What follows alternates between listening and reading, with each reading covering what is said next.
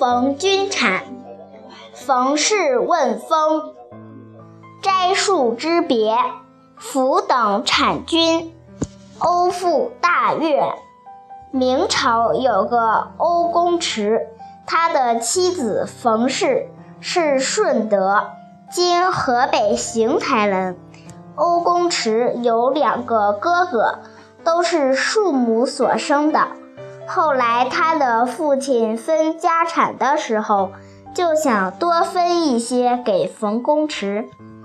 冯公池就问欧公池的父亲：“父母死了。”摘出的儿子和庶出的儿子为父母扶丧的期限有没有分别呢？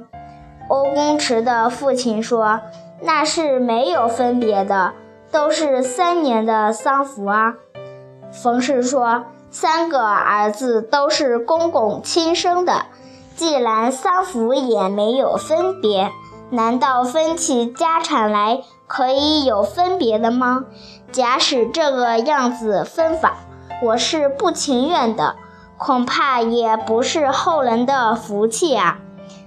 欧公池的父亲听了冯氏这一番话，非常的称许他，就依了冯氏的主张，把家产平均分了。